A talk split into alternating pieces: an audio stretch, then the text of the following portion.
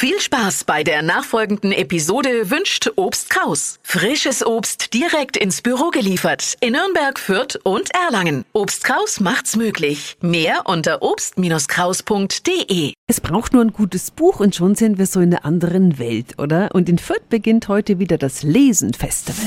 365 Dinge, die Sie in Franken erleben müssen. Bis Anfang Juli wird in Fürth das Lesen gefeiert an den verschiedensten Orten in der Stadt. Gerti Köhn ist die Chefin des Fürther Kulturamtes. Guten Morgen. Ja, guten Morgen. Frau Köhn, Lesen ist in Fürth mittlerweile eine feste Einrichtung, gell? Einmal im Jahr lädt das Kulturamt der Stadt Fürth ähm, deutschsprachige Autorinnen und Autoren ein, die aus ihren neuesten Büchern lesen. Die Lesungen werden alle moderiert und richten sich an ein ganz ja, vielfältiges Publikum. Mhm, aber es ist noch viel mehr geboten. Was ist alles dabei? Es gibt eine Silent Reading Party im Bogenhof, wo man im malerischen Ambiente sein eigenes Buch mitbringen kann und mit Gleichgesinnten, aber dennoch alleine sozusagen lesen kann.